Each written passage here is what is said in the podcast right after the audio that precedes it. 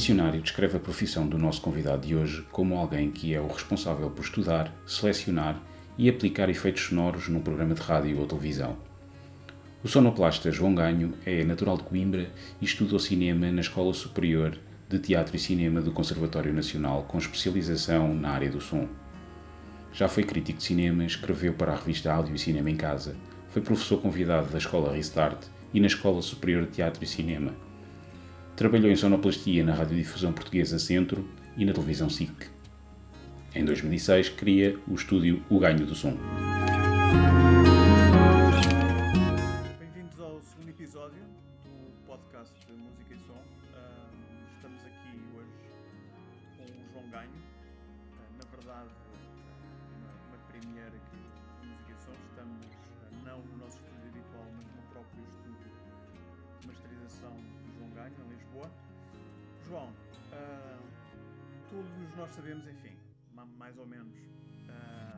É um estúdio de gravação e para que é que serve um estúdio de gravação, mas isto é um estúdio de masterização.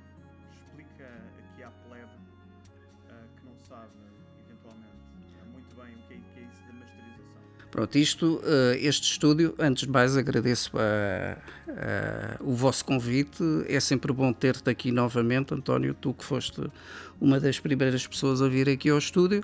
Ora bem, eh, eu acho que tenho que contar um pouco do conceito do estúdio eh, para chegarmos à masterização. Este estúdio foi feito com o objetivo de, de fazer uma ligação entre a mistura de música e a masterização de música.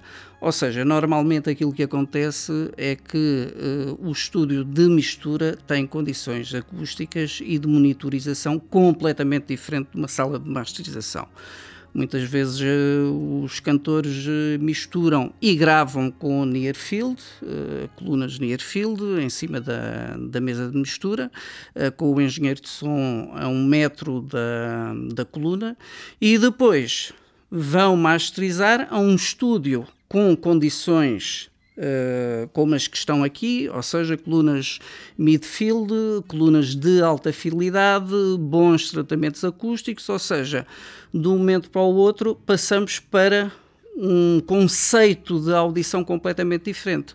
Eu nunca, nunca, sinceramente, nunca concordei com isso. Achei que se devia gravar, misturar e masterizar sempre com as melhores condições uh, acústicas na sala de controle, no caso da gravação, e uh, depois da mistura e masterização. Portanto, uh, acho que seria bom primeiro que tudo esclarecer isso, até porque no início tive várias pessoas que entraram aqui no estúdio e viram as BW grandes e disseram: Ah, isto não é para misturar, isto é para masterizar. Errado.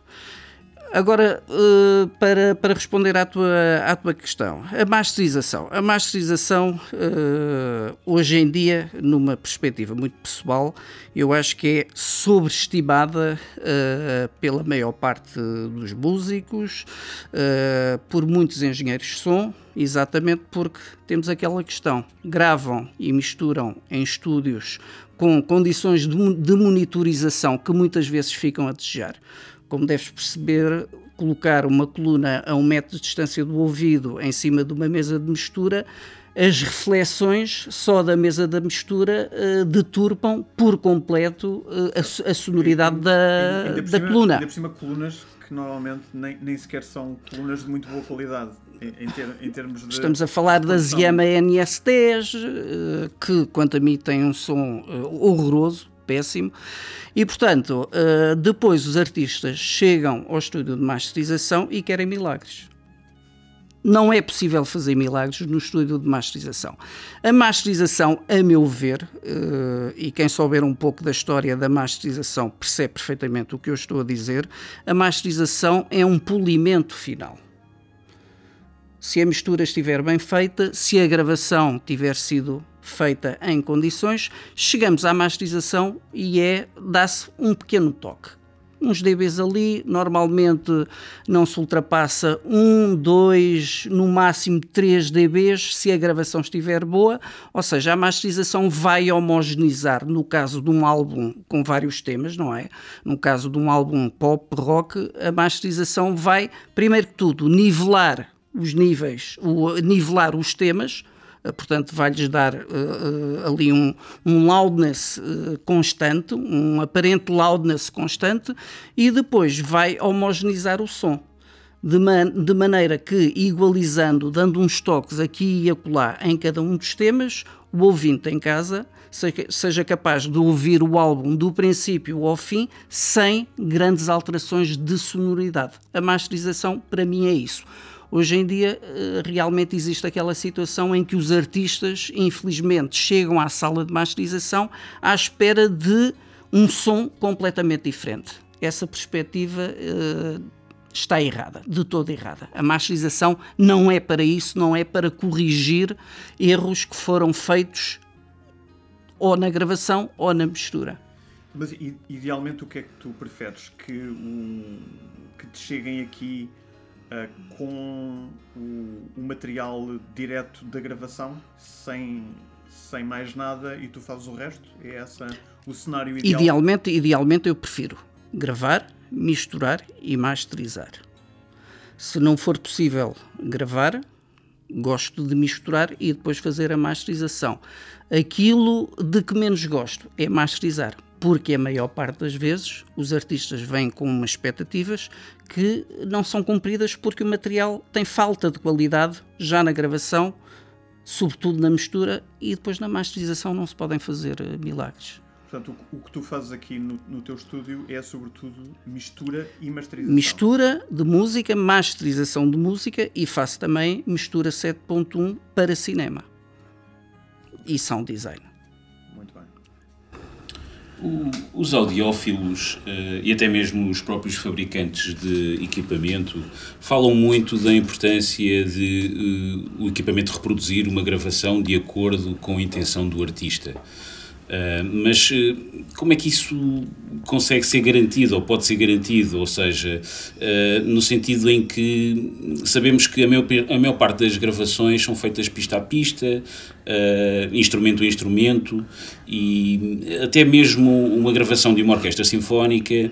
Uh, certamente que são colocados vários microfones para captar a performance e até mesmo num concerto ao vivo o resultado final da gravação é, é, extraído da mesa, diretamente da mesa de mistura e depois é que é uh, masterizado, uh, pelo que não há uma grande relação com o que as pessoas estavam a ouvir na altura em que o concerto estava a acontecer.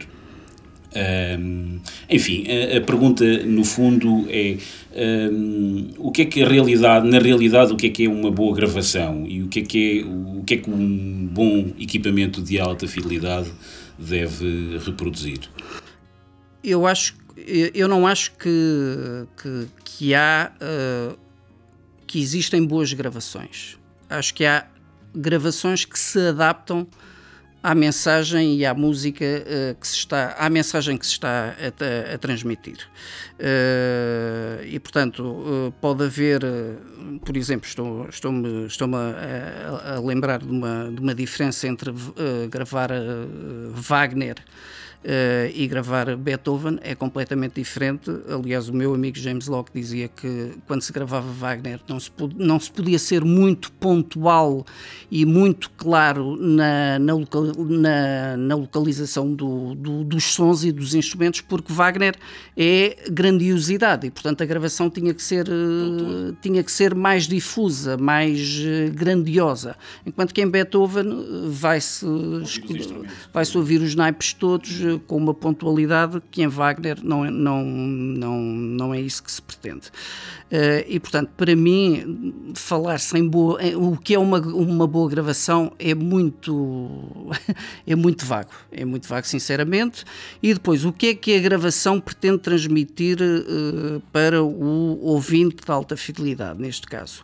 Eu não acho que seja uma realidade, uh, transmitir a realidade, porque isso é impossível. A partir, a partir do momento que estamos a trabalhar no meio ele uh, cria a sua própria realidade. E realmente para se conseguir, por exemplo, numa gravação de música clássica, termos uh, uma realidade no disco que transmita um, uma sensação de naturalidade, não é pôr uh, dois microfones em frente da orquestra e esperar que só porque usamos dois microfones isso vai transmitir uh, a realidade do evento, nada disso.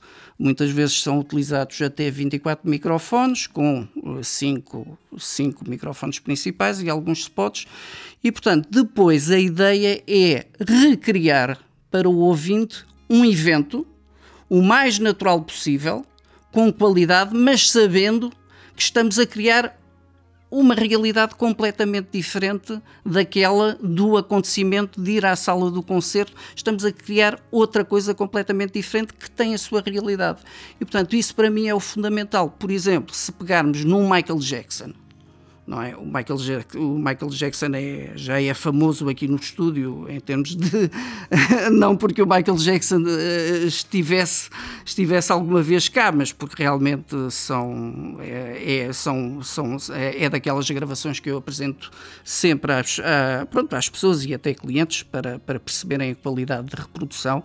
Mas, por exemplo, voltando, não perdendo o fio condutor, uma gravação de Michael, do Michael Jackson, aquilo na realidade não existe porque aquilo é tudo feito Construído. multipista, é um trabalho de construção muito minucioso. O Michael Jackson faz overdubs em cima de overdubs. Mas Agora, os álbuns dele tinham o gênio do Quincy Jones por trás. Não? É? Do Quincy Jones e do Bruce Sweden, o engenheiro de som.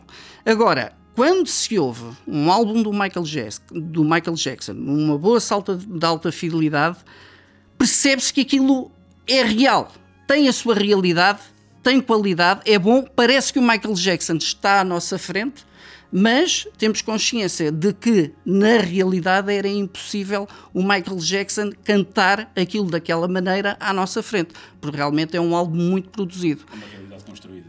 Exatamente. Ou seja, o formato, o meio, neste caso, transforma, tem a sua realidade, a sua própria realidade. E eu acho que o mais importante do engenheiro de som é saber exatamente isso. Hoje em dia também andam, anda muito na moda voltando à situação dos dois microfones na música clássica, é só colocar dois microfones e só por colocarmos dois microfones isto vai ser mais real do que gravações com 24 microfones. Errado pode ficar real se os microfones forem uh, bem colocados, se o engenheiro de som souber uh, o que está a fazer. Agora, a maior parte das vezes, o próprio engenheiro de som, que se diz muito minimalista, coloca dois microfones, a maior parte das vezes a uma distância muito superior àquilo que devia e aquilo fica uma gravação completamente fora da realidade.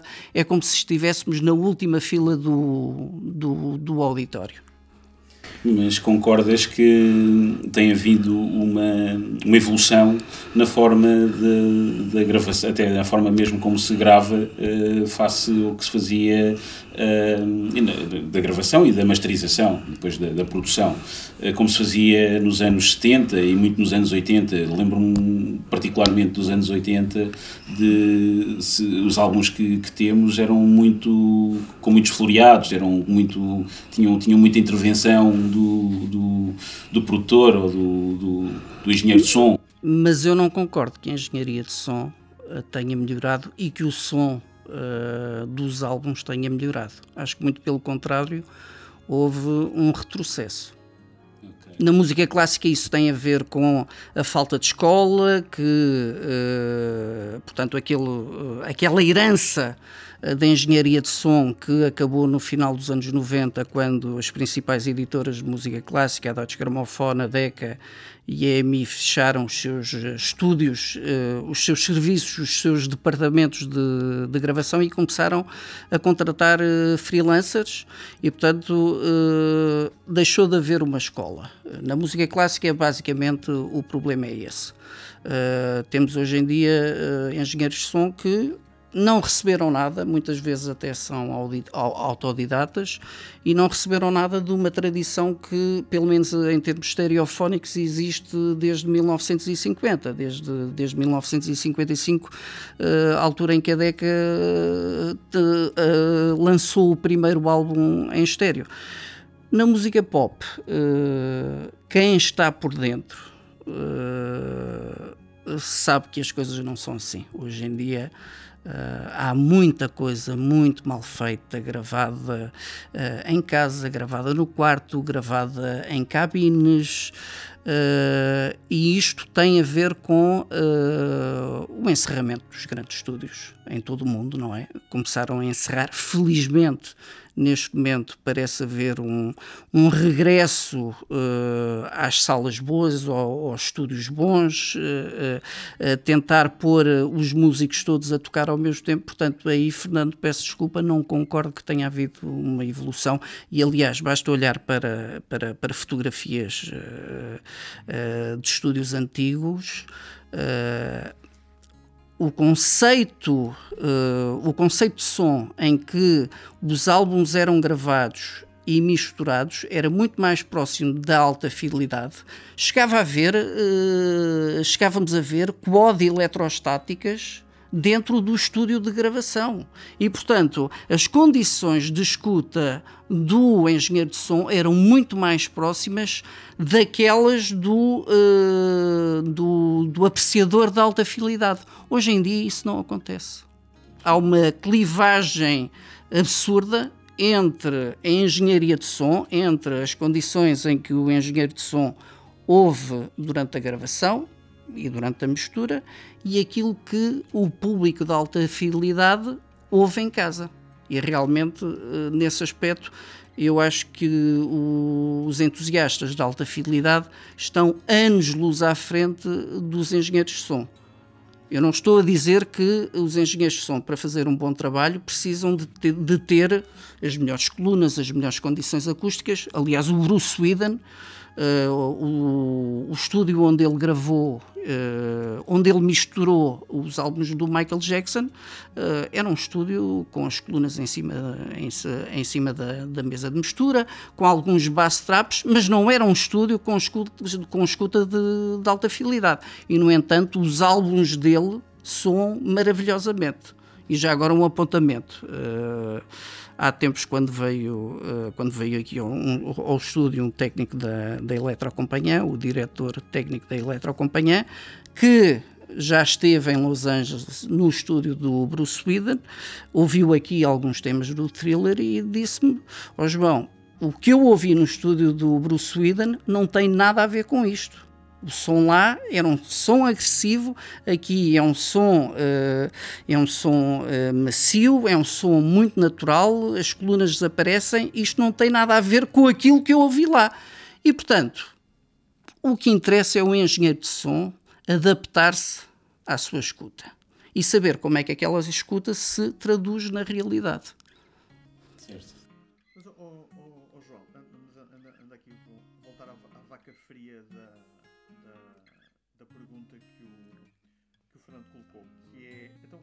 Esta ideia de que, até que muitas marcas colocam, de que uh, o equipamento que devemos ter em casa é aquele capaz de fielmente reproduzir aquilo que o artista pretendia na sua performance. Estamos a falar então de uma fantasia, na verdade. Isso não existe. Isso não existe, António. Aliás, eu tenho a certeza que uh, qualquer. Querem gravações de estúdio, querem gravações ao vivo. Sim, exatamente.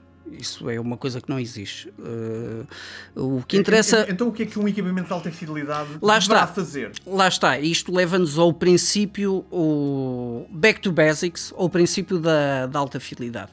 Eu aprendi alta fidelidade, aprendi alta fidelidade com o meu pai.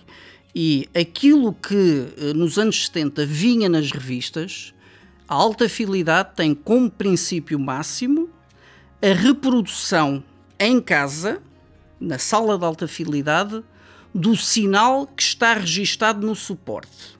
Ou seja, o circuito. Alterando o menos possível. O circuito eletrónico, e neste caso também mecânico das colunas, não é? Deve alterar o menos possível o registro do sinal o, o registro sinal. Portanto, uh, para mim, a alta fidelidade sempre foi isso. Ainda me lembro, havia, havia nos anos 80 aquele conceito muito inglês do, dos amplificadores sem, sem controles de, de tonalidade. Estou-me a lembrar do Mission, o Ceiros do Ano, o Ceiros do. E nessa altura, o entusiasta da alta fidelidade queria era esses amplificadores com o sinal o mais linear possível, o mais direto possível. Para mim, a alta fidelidade é isso. E, portanto, acho um pouco estranho quando, quando os fabricantes vêm dizer uh, uh, é para ouvir uh, de acordo com a aquilo que o artista pretendeu. Eu não sei o que é que o artista pretendeu. Eu acho que o importante é realmente cada um na sua sala estar satisfeito com o som que consegue. E se calhar a maior parte dos, entusiastas, dos entusiastas de alta fidelidade houve realmente uh, coisas que o próprio artista nunca ouviu. Muito bem, então, mas uh, por falar em gravações, uh, uma das coisas que estão na, na ordem do dia, enfim, na, na verdade, desde alguns anos esta parte, é a discussão sobre o potencial de qualidade uh, do que costumamos chamar a, qualidade de CD, ou, ou Redbook, que é basicamente o conjunto de especificações técnicas que definem o, o CD áudio. Existe uma ideia mais, ou menos generalizada de que esta qualidade de CD, com aspas, fica aquém daquilo que é necessário para uma reprodução fiel da música e daí eh, terem, surgido formatos ditos de alta resolução. Ora, eu, que já tenho quase 60 anos, admito sem problemas que não consigo distinguir entre um MP3 com um bitrate 320k, uh, quanto mais entre um CD e uma gravação de alta resolução. E o que eu te pergunto é isto: do ponto de vista técnico, é efetivamente possível, ou até desejável, concretizar uma gravação com qualidade superior à que é possível via Redbook? E em caso afirmativo, o resultado é audível? Ah, sim, com certeza. Aliás, começamos logo pela gravação, que hoje em dia uh, já ninguém faz gravações a 16 bits e, e 44.1 uh, kHz, não é? Hoje em dia nós em estúdio utilizamos uh, sempre, uh, sempre alta resolução, se for possível até ao topo, 192 kHz, a 24 bits ou a 32 bits, hoje em dia já é possível gravar a, a, a 32 bits. Utilizar, por exemplo, a, gra a gravação DXD, que é a gravação que depois dá origem ao, ao Super, super Audio, CD. ao Super Audio CD, portanto uh, em estúdio, em estúdio, durante a gravação, durante a mistura e até à fase de masterização, trabalha-se sempre em alta resolução porque se nota a diferença. Nota-se diferença. Agora, uh, passando para o mundo da alta fidelidade, uh, eu não acho que haja. Eu acho que a alta resolução é manifestamente exagerada pelos entusiastas da alta fidelidade. Isto porquê? Porque, na minha opinião, a maior parte das... exagerada ao nível de, de, trazer um acréscimo de qualidade sim sim sim sim sim e de e de dizerem que ouvem uma diferença eh, brutal entre ficheiros de alta resolução e um CD físico ou um ficheiro Redbook, segundo as normas do, do, do, do CD. Eu acho que as, eh, as opiniões são manifestamente exageradas, e isto porquê? Porque acho que a maior parte das salas de alta fidelidade não tem condições acústicas para se perceber essa diferença. Porque antes de se perceber a diferença entre os formatos, entre o Redbook e alta resolução, existe a acústica, existe muita coisa que interfere com essa percepção que, para mim, a maior parte das vezes, e digo isto enquanto engenheiro de som, e até posso estar a dar um tiro do pé, sinceramente a diferença não é muito grande. Depois de se misturar, depois de se masterizar, a diferença entre a alta resolução e um ficheiro de 16 bits 44.1, se tivermos um bom reprodutor de CDs com um bom conversor digital analógico, a conversão não é muito, não, a, a diferença não é muito grande. Mas a forma como as pessoas agora consomem música eh, mudou ao longo dos anos, tem vindo a mudar eh, radicalmente. Uh, nomeadamente com o áudio portátil, áudio de, de alta fidelidade portátil. E já há reprodutores que reproduzem uh, que, leitores que reprodu leitores portáteis que, que, reproduzem uh, formatos de alta resolução. Tens alguma preocupação especial com, com, com isso? Tendo em conta que as pessoas usam, passam a usar aos escutadores, não é? Está fora do, do alcance dos engenheiros de som e dos claro. produtores. Agora, estamos num fórum de alta fidelidade, enquanto entusiasta de alta fidelidade, preocupa-me, obviamente, porque gostava que o meu trabalho, por exemplo, fosse ouvido nas melhores condições que o ouvinte, eh, que é possível o ouvinte arranjar em casa. Obviamente que, uh, estando a trabalhar num estúdio como este, uh, tendo a máxima, o máximo de atenção aos pormenores, como eu uh, costumo ter, e de repente uh, a maior parte dos, dos ouvintes e até dos artistas pega uns ajustadores e ouve a sua música, isso é um bocado frustrante.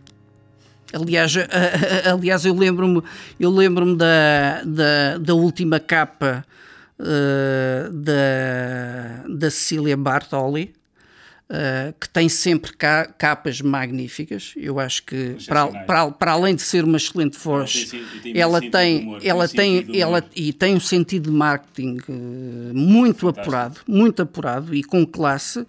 E a última capa é uh, ela agarrada uns ajustadores, a ouvir a música nos ajustadores. E, aliás, uns ajustadores da moda, que se percebe de que marca são, é não, é? não é? E, portanto, é o reflexo da, da atualidade. Ou seja, depois de se ter todo o cuidado durante a produção do álbum, supostamente todo o cuidado durante a produção do álbum, durante a mistura, durante a masterização, uh, o ouvinte pega nos ajustadores. E se forem uns bons ajustadores, pronto, não tenho nada contra. Mas a maior parte das vezes são esses ajustadores que hoje em dia estão, estão na moda. Obviamente é, é, é frustrante, e, e, não digo só para mim, acho que qualquer engenheiro de som uh, que preza a qualidade se sente frustrado. Já que falamos de uh, formas de, de ouvir que têm vindo de alguma forma também uh, a mudar. Uh, qual é que é a tua opinião sobre o, o vinil, a experiência de, de, colocar um disco a tocar? Uh, ainda, ainda achas que consegue oferecer a mesma qualidade de som do, isso é o tópico quente, não é? Da atualidade e, e, agora deste, deste segundo episódio, não é? Uh, aliás, o António, quando me, quando me convidou, uh, disse exatamente isso até... Não, não, não era suposto saber Pronto, uh, eu acho que o vinil, acho que o vinil é uma experiência, uma experiência única. Uh, aliás, o próprio Jorge Gonçalves disse no, no último episódio que realmente o giradiscos devia ser a máquina mais sedutora da alta fidelidade. E, e eu concordo com isso. Realmente há o ritual de uh, se pegar no disco, de nos sentarmos, pôr a agulha com cuidado, ou 20, ou 20, 20, 20 minutos tem que se virar o, o, o, disco para continuar a ouvir o álbum. É muito difícil fazer uma seleção, vou só ouvir aquela faixa, não é? Não é tipo CD. Uh, tenho ouvido excelentes giradiscos, uh, não vou mencionar marcas. Uh, há excelentes giradiscos e normalmente são os mais simples e não são os mais caros. Até são aqueles que têm uma relação qualidade-preço. agora, sinceramente, pondo um giradiscos, um bom giradiscos, ao lado de um reprodutor de CDs, de CDs, já nem vamos alta de resolução, de preço médio, com um bom conversor, uh, o CD bate o vinil aos pontos. E sei, e sei que posso fazer muitos inimigos na alta fidelidade com esta afirmação, mas a verdade é que até próprios engenheiros de, de masterização têm a opinião que o, estou a falar de engenheiros de masterização de vinil, que cortam o vinil têm uh, a ideia, quanto a mim errada, de que o vinil é o som original, é mais próximo do master uh, digital ou em fita analógica do, do que o CD. Eu não concordo de, de todo disso e fico surpreendido quando vejo um engenheiro de corte de vinil dizer isso, porque um master, seja digital, seja em fita analógica, quando se tenta pôr toda aquela informação num vinil, o engenheiro de corte tem que fazer, tem que fazer uh, muitos truques no som para conseguir encaixar toda aquela informação naquelas uh, nas estrias, não é? Estreitinhas. E uma coisa que a maior parte das pessoas não sabe, os ouvintes de alta fidelidade, é que uh, tudo o que é informação, a maior parte das vezes, tudo o que é informação de grave, é um filtro chamado filtro o igualizador elíptico, que começa nos 250 Hz e vai até aos 50 Hz, em que soma toda a informação para o centro. Ou seja, isto faz isto para, não, para a agulha não oscilar muito e uh, depois também se utiliza um limitador para, uh, para as altas frequências, para a agulha não saltar, para a intensidade não ser muito grande e a agulha não saltar fora das estrias e, portanto, uh, o que está no vinil... Portanto, há, há limites físicos. Há, há limites físicos óbvios, não é? Sim, é física. Físicos é física. Do, rodar sim, sim, uma, é física. uma agulha dentro de uma, de uma espira. De um, Exatamente. e cortar vinil, um engenheiro de masterização que corta o vinil, aquilo é uma arte. E é uma arte que uh, uh, já se perdeu, mas hoje em dia, felizmente, lá fora, graças ao regresso do vinil, já há uh, um interesse na nova geração em aprender a cortar devidamente o vinil. Agora, é uma realidade completamente diferente. Não tem nada a ver com o master de estúdio. É a minha opinião há alguns que devem ser surdos. Eu tive uma, uma péssima experiência no, recentemente, que foi um, uma artista que eu gosto imenso, foi uma pena ter desaparecido, estou a falar da Amy Winehouse. Sim. Uh, e aquele álbum, portanto, o, o, primeiro álbum dela, o Back to Black, uh, é um álbum que eu gosto, gosto bastante e tentei com, já o tenho, tenho em CD e até tenho em fecheiro de, de alta resolução e faltava-me em vinil e eu gosto bastante também da arte do, do vinil, etc. Uh, Comprei-o. E foi uma, foi uma desilusão. Foi uma desilusão, mas foi uma coisa mesmo horrível, porque uh, o, o indivíduo que, que masterizou aquilo, ou era das duas, ou era surdo, ou então não sei o que é que ele estava a fazer, porque um, o som está completamente condensado, está com uma compressão, os graves, tudo com uma compressão horrível, Pá, não consegui, não consegui ouvir aquilo. Resultado, fui devolver o, fui devolver sim, o disco. Sim. Porque, epá, se fosse só para, se fosse só para olhar para ele, Mas isso... olhar para ele, não, não, não tinha mal. Agora, como eu gosto efetivamente de o pôr a tocar e de ouvir, uh, foi um. Isso para mim não é nenhuma novidade. Uma experiência, isso foi uma pena. Isso para mim não é nenhuma novidade porque uh, já vi até uh, vinil a ser cortado a partir de um master de CD literalmente um CD que é posto no reprodutor e uh, vai para a cabeça de corte uh, diretamente e o engenheiro de som faz o corte a partir de um master de CD. Portanto, isso não é, não é nenhuma novidade e lá está. Embora uh, comece, se comece a haver um ressurgimento dos bons técnicos de masterização para vinil, numa camada jovem, ao mesmo tempo, há muita gente a cortar vinil hoje em dia. Há muitas fábricas espalhadas em todo o mundo, fábricas de prensagem, uh, portanto, fazem a prensagem do vinil, que para facilitar a vida ao cliente tem ali ao lado a máquina de corte. Ou seja, o corte é feito numa sala sem condições, numa sala que não é um estúdio, com alguém, possivelmente um, um técnico normal, uh, um técnico da fábrica uh, a fazer o corte dos estudadores postos. E alguns álbuns portugueses são feitos assim. São postos uh, nos escaparates, em vinil, com cortes de vinil feitos assim.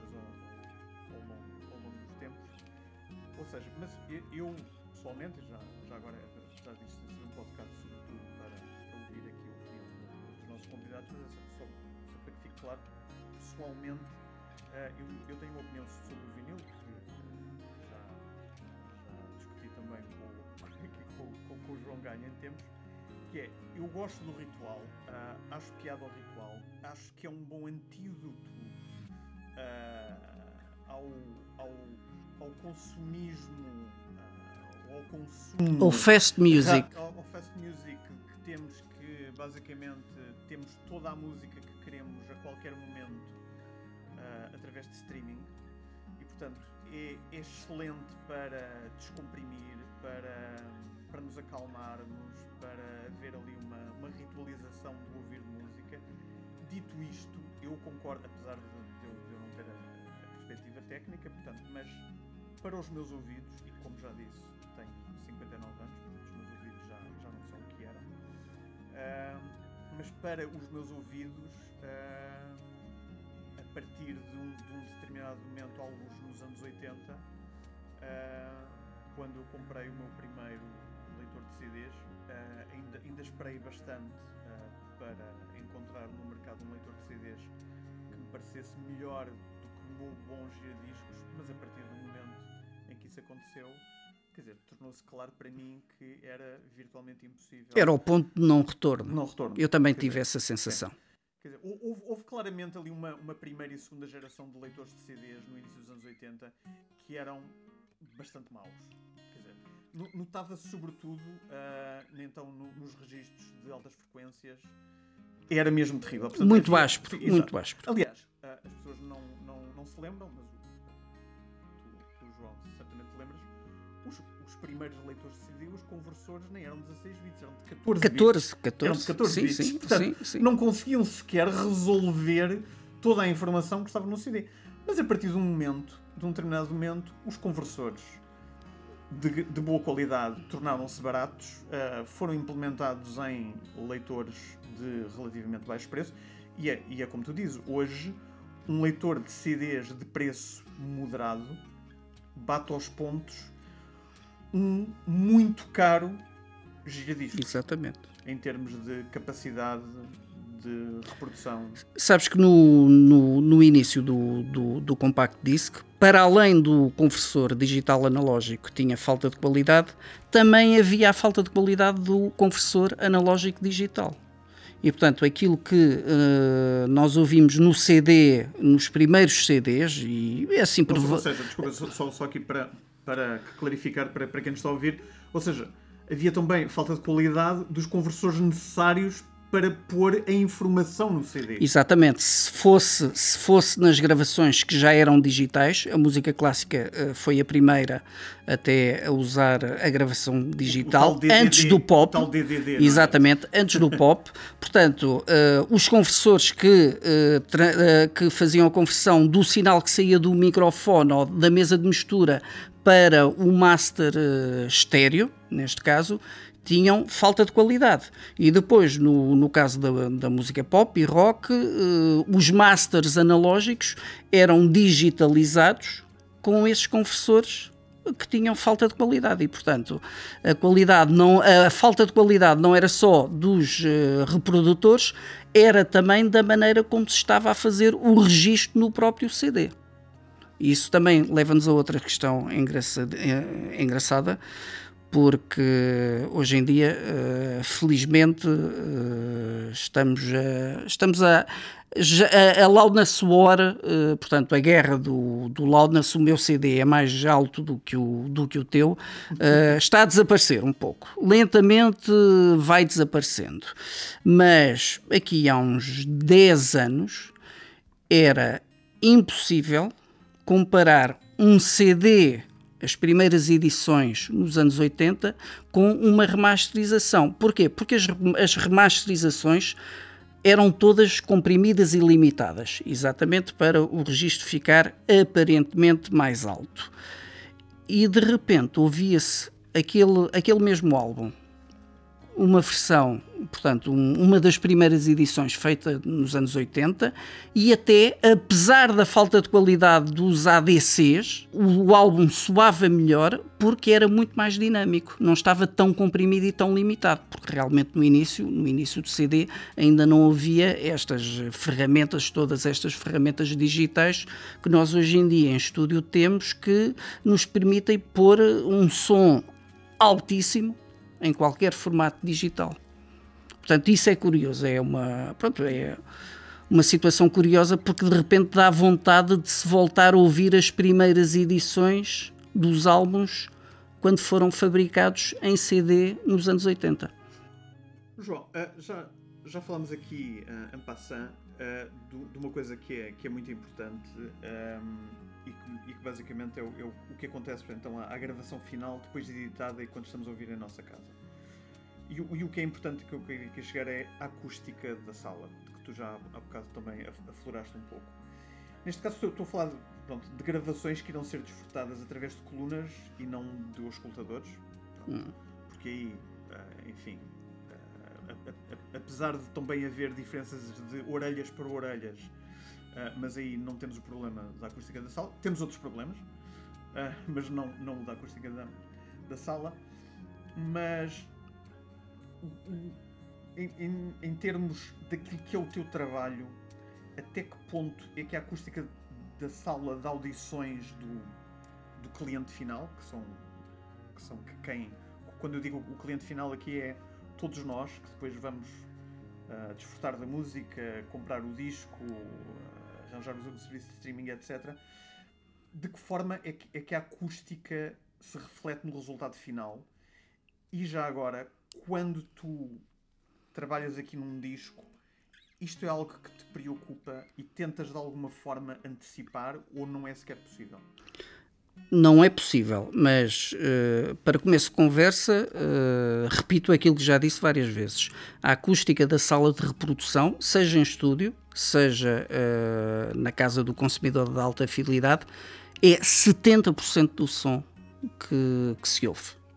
Portanto, o entusiasta de alta fidelidade pode ter a melhor aparelhagem uh, que o dinheiro uh, compra, mas se a puser numa sala sem qualquer tratamento acústico, está a perder, está a perder de todo o seu investimento e muito mais facilmente consegue fazer, uh, consegue bons resultados, excelentes resultados até fazendo um tratamento acústico que não é, não precisa de ser caro não precisa de ser caro eh, e há tratamentos acústicos simples e básicos.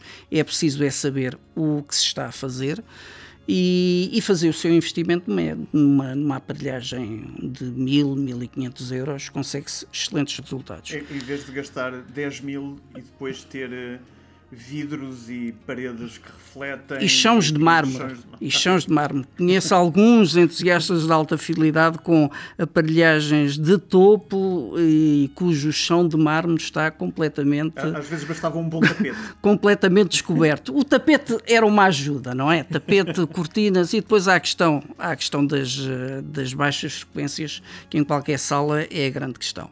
Mas, para responder à tua pergunta, eh, isto foi só mesmo para começo de de, conversa sobre a importância da, da, acústica. A partir do momento, eu aqui no estúdio uh, consegui a acústica uh, que mais tem a ver comigo, consegui a aparelhagem que mais tem a ver comigo. Uh, a junção entre a aparelhagem e a acústica, na minha perspectiva, é quase ideal. Eu sinceramente. Já, já, já agora, João, para, para quem não, não conhece o teu estúdio, já agora faz aqui um parênteses e explica qual é a aparelhagem que tu tens aqui. Portanto, tenho 5 BW 801D, portanto, as últimas uh, eh, BW a serem, as últimas 801 com, com um bass driver de 15 polegadas, uma vez que elas agora uh, a BW retomou o seu fabrico, mas uh, com dois, dois woofers de uh, 10 polegadas, uh, salvo erro, não é a mesma coisa da minha perspectiva. Como amplificadores, tenho cinco amplificadores uh, Nemo, uh, eletroacompanhant, uh, quanto a mim, uh, são amplificadores. Portanto, monoblocos. Monoblocos, sim, sim, sim. E que foram desenhados de propósito para as primeiras 801 Nautilus. Uh, portanto, para a gama Nautilus. E depois tenho um Pro Tools, tenho uma mesa de mistura, tenho três Revox. Uh, o meu trabalho é completamente in the box, como hoje em dia se, se diz no nosso meio, ou seja, eu só trabalho em digital posso utilizar a fita para uma ou outra coisa, mas sobretudo utilizo os gravadores para fazer transcrições de gravações antigas e fazer uh, remasterização e limpeza de, de, de, gra de, gravações antigas. Portanto, basicamente é isso. O pré-amplificador, normalmente perguntam-me que pré-amplificador usas. O pré-amplificador é um pré-amplificador profissional que é da mesa de mistura, uh, é um controlador analógico que é digitalmente controlado pela mesa de mistura uh, e que é da, da Pro Tools e que, quanto a mim, já tive aqui uh, vários, vários pré-amplificadores de alta fidelidade, quanto a mim tem um som muito, muito límpido. E a junção com a junção com os eletrocompanhã, acho que é uma junção uh, perfeita. Mas isto estávamos a responder Exato, isto foi, foi, à foi, tua pergunta. Sim, sim, sim, sim. Eu aqui na, na minha sala tenho condições acústicas muito boas, a meu gosto, tenho o equipamento de monitorização que foi comprado a meu gosto, uh, está tudo de acordo com o meu ouvido Portanto, faço o melhor nestas condições. Quando sai das minhas mãos, eu não posso controlar a acústica do cliente, eu não posso controlar o sítio onde o cliente ouve isso.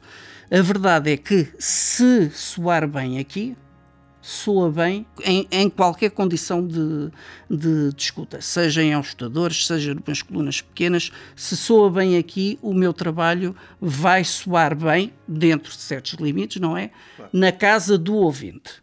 Agora, se estiver a trabalhar com uma Yamaha NS10 em cima da mesa de mistura e aquilo soar-me bem no estúdio, eu corro, eu, eu corro grandes riscos de chegar à casa do ouvinte e não é necessário ser uh, um apreciador de alta fidelidade e aquilo soar muito mal. No nosso primeiro episódio falámos uh, brevemente sobre a diferença entre o som uh, de cinema em casa e o de estéreo de dois canais. Um, como por vezes quem compra um cinema surround fica, uh, fica desapontado com o resultado que esse sistema depois tem a, a, a tocar música de dois canais. O, este estúdio, eh, aqui no estúdio fazes eh, trabalhos eh, de música em estéreo, fazes também bandas sonoras, uh, misturas, misturas em 5.1. Exato. Uh, até que ponto é que o, há diferenças neste, neste processo? o que é que tens de ter em consideração uh, quando fazes uma coisa ou outra? Olha, essa questão tem a ver exatamente também com a gênese do estúdio começámos por falar na mistura e masterização e eu disse que tentei fazer a ponte entre, uh, entre, entre duas fases, duas etapas do trabalho que uh, na maior parte dos estúdios é feita em condições acústicas completamente diferentes, portanto há a sala de mistura e há a sala de masterização e são completamente diferentes. Eu aqui, em relação ao 5.1 e ao estéreo, tentei também fazer aquela ponte. Ou seja, uh, na minha perspectiva, um bom 5.1 pode soar também muito bem em estéreo. Ou seja, podemos usar a mesma aparelhagem para ouvir estéreo puro e duro, alta fidelidade, e ouvir uma boa gravação em 5.1. Aliás, aqui às vezes quando estamos a ouvir uh, estéreo, as pessoas perguntam se a coluna do centro não está ligada, porque ouvem a voz do centro.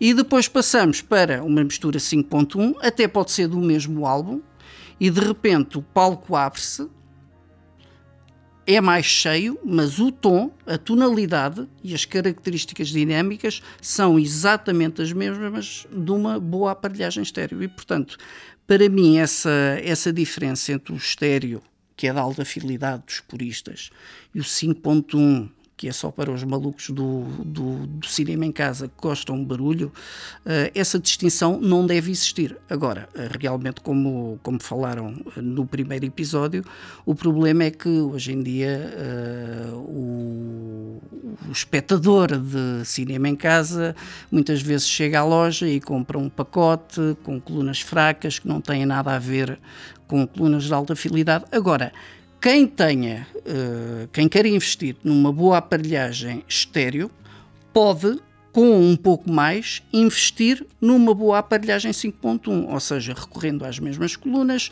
Há amplificadores da AV hoje em dia com muita qualidade, muita qualidade, que não ficam nada atrás de um uh, amplificador e de um pré-amplificador minimalista de dois canais de alta fidelidade. E, portanto, eu, para mim, sinceramente, esse conceito, essa diferença entre o estéreo, uh, que é para os puristas de alta fidelidade, e o 5.1, que é para quem gosta de barulho, não deve ser feita, até porque existem excelentes gravações uh, de música em 5.1. A maior parte das pessoas não tem condições para ouvir essas gravações em 5.1. Estamos quase a, a chegar ao, ao, fim do nosso episódio, uh, João, e gostava de, de, aproveitar a oportunidade de perguntar uma coisa que, a par da, da, da dicotomia, da, da, guerra, entre aspas, entre o vinil e o, e o, CD, deve ser das mais controversas do, do mundo audiófilo. Até que ponto é que tu achas que a escolha dos cabos num sistema de alta fidelidade pode ter ou não importância no resultado final da reprodução. E, e quando falo em cabos, falo tanto de cabos de interligação entre componentes como em cabos de coluna. Eu acho que os cabos são extremamente importantes. Aliás, seguindo aquele princípio básico da alta fidelidade, não é? De que a alta fidelidade é reproduzir o sinal de forma uh, o mais pura possível e minimalista, obviamente uh, que eu não posso dizer que os cabos não têm importância. Os cabos têm importância e, e, e eu, quando, quando, quando planeei aqui o estúdio, preparei-o uh, e equipei-o exatamente com, com cabos de, de boa qualidade. Agora, há duas questões. Primeiro que tudo, a relação qualidade-preço. A partir de certa altura, eu acho uh, sobretudo nos cabos, não vale a pena, não compensa o investimento, a diferença de preço. E depois. E, ou, e, ou seja, a partir de um determinado nível de qualidade e desgastar mais. A diferença, não, não, a diferença, a diferença, a diferença que se consegue uh, na melhoria e às vezes até a pioria, o som piora. Uh, vamos acreditar que é uma melhoria. A melhoria que se consegue uh, passar de um cabo de uh, eh, 1.500 euros o metro para um cabo de 5.000 uh, de 5 mil euros o metro, não é? Não compensa, sinceramente não compensa. Há cabos baratos, muito bons. Há cabos profissionais de grande qualidade, uh, que normalmente o mundo da alta fidelidade ignora. Aliás, eu lembro-me quando quando abriu o estúdio e tivemos algumas visitas de entusiastas de alta fidelidade, uma delas foi, foi contigo. Quando os entusiastas de alta fidelidade perceberam que os cabos que eu, tinha, que eu tinha aqui não eram cabos de alta fidelidade, eram cabos profissionais, uh, de uma marca muito conhecida, desataram a comprar. esses cabos. Entretanto, já foram substituídos até para, até para uma marca de alta fidelidade, mas nada de preços absurdos. Não, são cabos uh, perfeitamente, com um preço perfeitamente acessível a qualquer uh, consumidor uh, médio. Depois temos a questão, voltamos à questão da sala e da acústica. A maior parte das pessoas que faz investimento grandes investimentos em cabos, não tem condições acústicas para perceber essas diferenças. Está tudo na cabeça. Há, um efeito placebo. Há um efeito placebo. Aqui, António, aqui posso dizer que uh, se substituir cabos, possivelmente uma pessoa com o ouvido educado sente a diferença. Aqui. E conhecendo já a sala, não é? Certo. conhecendo, estando habituado à escuta. Eu às vezes faço Posso fazer aqui uma ou outra alteração de cabos, seja interconnect, Colunas, por acaso, não, sempre foram os mesmos, mas a nível de cabos interconnect posso fazer uma alteração, ou até mesmo na base, em bases de amplificador, para os amplificadores, posso perceber uma alteração, mas é, essa alteração é percebida por mim, que estou aqui todos os dias e conheço uh, este, o som desta sala melhor do que ninguém. Mas eu aqui tenho as condições acústicas para perceber isso a maior parte dos consumidores que fazem grandes investimentos em cabos não têm as condições acústicas para isso. Desculpem, francamente não acredito que estejam a ouvir grandes diferenças ou pequenas diferenças. Acho que é tudo um efeito placebo.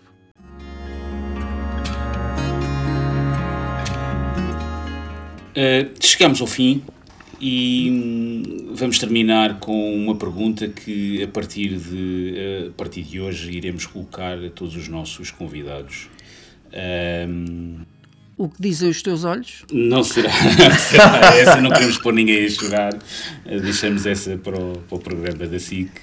Um, mas não, não. Um, há, há, bandas sonoras uh, marcantes e sendo, sendo o João e o, o estúdio preparado também para fazer eh, masterização de bandas sonoras e 5.1. Uh, eh, Lembro-me de bandas sonoras como, por exemplo, sei lá, de Blade Runner, aquela banda sonora do Vangelis. Uh, Lembro-me do Eric Serra, o compositor com quem o Luke Besson Luke trabalha. Aquela primeira banda sonora, o primeiro filme que eu vi dele foi bastante marcante, aquele, o Big Blue Aquela banda sonora original é incrível, tive de ir logo a correr comprar o CD para ter aquilo em casa.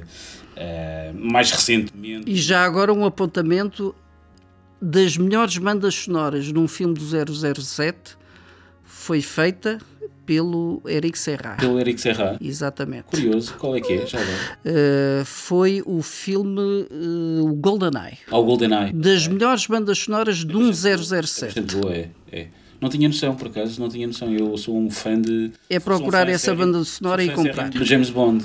Mas uh, lembro-me agora mais recentemente, por exemplo, o, Christopher Nolan também é muito preocupado com as suas bandas sonoras. Lembro-me da do, do Interstellar. Tem aquele truquezinho que cada. Sobretudo quando eles estão naquele planeta. Essa é do Zimmerman. É do Zimmerman. Sim, sim, sim, sim, sim é do Zimmerman. Uh, naquele planeta em que estão próximo lá do, do, do buraco negro, do gargantio, que aquilo, cada clique que passa... É um segundo. Aquilo passou completamente despercebido para a maior parte dos... Eh, de quem... Mas anda muita gente a imitar. É, agora, agora, Neste momento anda, anda, muita gente a imitar. Sim. Basta ligar a televisão sim. durante a publicidade. Era para perguntar qual é que é a banda sonora da sua vida, ou da tua vida neste caso não tem de ser uma banda sonora de um filme, pode ser de uma série. Uh, aí não, não, não hesito, não tenho qualquer dúvida. Uh, qualquer uma do John Williams, mas há uma em particular do John Williams, uh, que é do Indiana Jones 2, do segundo episódio do Indiana Jones, Indiana Jones e o Templo Perdido. E há uma faixa, há uma faixa que uh, pertence à cena de sedução entre o Indiana Jones e a, a, a dançarina, uh, que curiosamente foi quando uh, foi nesse filme que o Spielberg conheceu a Kate Capshaw e entretanto casaram-se e ainda hoje são casados. Mas essa cena da, da, da sedução no templo, quando eles chegam ao templo e passam uma noite no templo e há aquela cena de sedução, uh, os dois a discutir à porta do quarto e depois vai cada um para o seu quarto. A música do John Williams aí quase que, dispense, quase que dispensávamos diálogos ou mesmo imagens, porque a música conta tudo. A música conta tudo o que se está a passar na imagem. A música pontua tudo. E depois, ao mesmo tempo, sem perder o conceito de tema.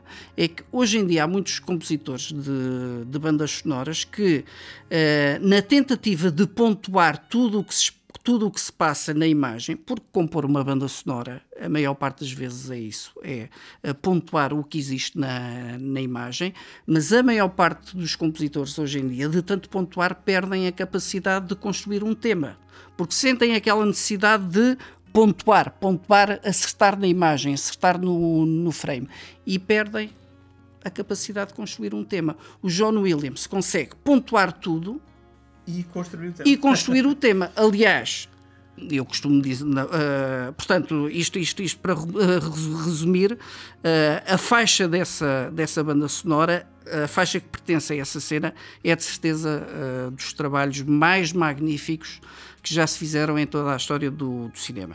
E depois há a famosa sequência das bicicletas do ET, em que John Williams, com um tema, bate frame a frame uh, com a parte instrumental. Aliás, é conhecida a, a, história de que quando estavam a gravar a, a banda sonora, uh, aquilo são 15 minutos consecutivos de, de, música, sem parar. Aquela cena, das, cena final das, das bicicletas e depois a nave, o encontro com, com a nave e a nave a partir. Uh, pelo menos a, a, é, é, a sequência das bicicletas são 15 segundos seguidos. E uh, quando estavam a gravar uh, a banda sonora, o John Williams não conseguia acertar em alguns frames, não conseguia acertar. E o Spielberg, como, como realizador genial que é, disse: Vamos desligar o projetor e, e uh, leva a orquestra com o ritmo que tu queres que eu depois remonto o filme, remonto essa parte final. E, portanto, o John Williams uh, conduziu a orquestra como aquilo lhe soava melodicamente melhor e depois o Spielberg cortou um frame aqui, um frame acolá, para todas as marcas que o John Williams uh, uh, tinha na, na, sua partitura, tenho de acertar aqui neste frame, tenho de acertar quando as bicicletas levantam voo, naquele frame preciso o Spielberg recortou aquilo tudo e uh, a música acertava frame a frame. Portanto, isso, pronto, para, para resumir, possivelmente uh, no todo o ET uh, será a minha banda sonora preferida. Certo.